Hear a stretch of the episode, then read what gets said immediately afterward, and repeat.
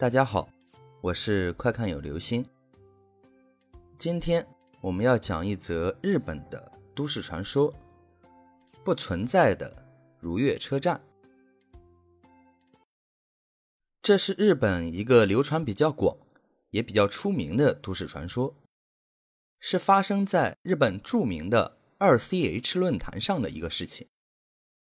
二 CH 论坛呢，其实就是相当于。我国的天涯、猫扑，也类似于现在的知乎。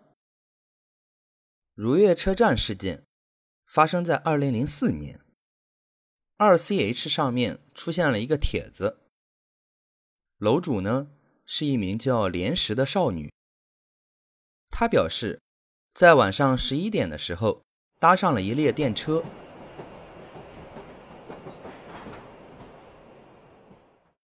平时坐这班车只要七八分钟就会停站，但是今天呢，在经过近二十分钟的行驶后，电车却一直没有停下来，他觉得有点不对劲，所以就将疑惑发在论坛上。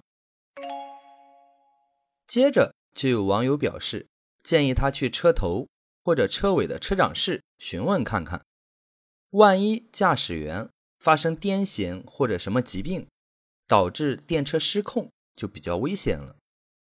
连石回复说，他找到了车长室，敲了车窗，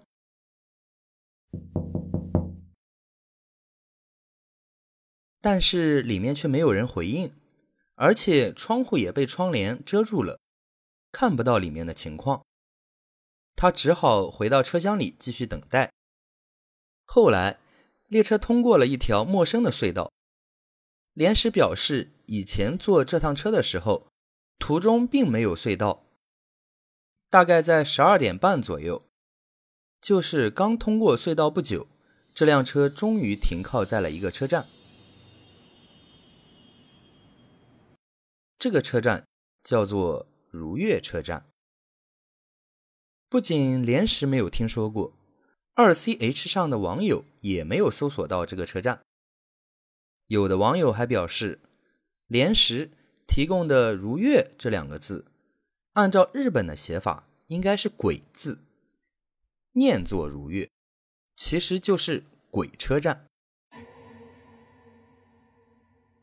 莲石还发现，这个如月车站不仅里面空无一人，出站后外面也是空荡荡，周围都是荒草地和山，用手机定位。也定位不到所在位置。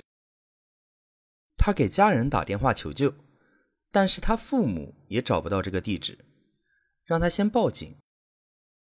连石报警后，警察认为这是个恶作剧，因为根本就没有如月这个车站。网友们建议连石回到车站，等到天亮再做打算。但是连石坚持要沿着铁轨往回走。随着时间越来越晚，莲石一边沿着铁轨走进隧道，一边不断的在二 CH 上与网友聊天，给自己壮胆。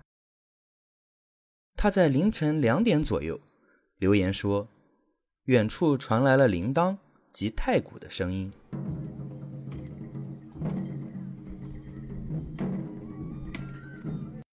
而且声音越来越近。”莲石被吓得不敢回头，这时，后面出现了某个人的呼喊声：“喂，在铁道上走很危险的。”连石以为是车站的工作人员，回过头去看，却发现离自己十米外出现了一名单脚的老伯，声音就是他发出来的。但是转眼间，这个老伯却消失了。网友们顿时觉得不对劲，认为这个单脚的老伯应该是被电车在这条轨道上碾过去，少了一条腿死掉的老伯。网友叫莲石赶紧跑，离开车站周围。莲石在走出隧道后，发现铁道旁边站着个人，那人看起来比较亲切，还表示愿意把他送到附近的车站，那边还有旅馆之类的。二 CH 上的网友都阻止着莲石上这个陌生人的车，因为在半夜两点钟站在荒无人烟的铁道旁，怎么看也不像是好人。但是莲石还是坚持上了陌生人的车，并在凌晨三点四十四分留下最后一个留言。他说：“驾驶员一开始喃喃自语，说些莫名其妙的话，后来就一言不发了，也不理他了。车却一直往山里面开，他打算找机会逃跑了。不过自此以后。”莲石就再也没有在二 CH 上发过言了，从此杳无音信。这件事情呢，有些网友分析认为莲石可能触发了某种机制，进入到了平行空间，所以他才看到了本不应该存在的如月车站。也是因为他被困在了平行空间里，才导致了现在的了无音信。也有人认为，这个事件纯属是虚构出来的故事，是某些人开的一个无聊的恶作剧。之后，也有另外一位网友在推特上面表示自己也进入了如月车站，还公布了车站和电车的照片。这位网友表示，他是在关东地区搭乘电车，在过了千叶以后，才发现自己到了一个奇怪的车站。这里的时间比网络上的时间快了一个多小时，而且当晚关东地区明明传出了有五级地震发生，他却一点都没有感觉到。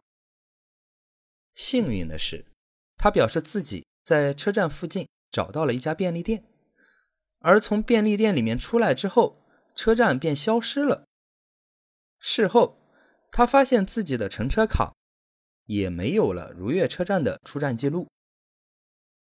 当然，这件事情呢，听起来比较有浓厚的地摊文学的感觉，是否相信，就由各位自行判断吧。好了，这就是今天的故事，不存在的如月车站。如果真的有平行空间的话，你。愿意去吗？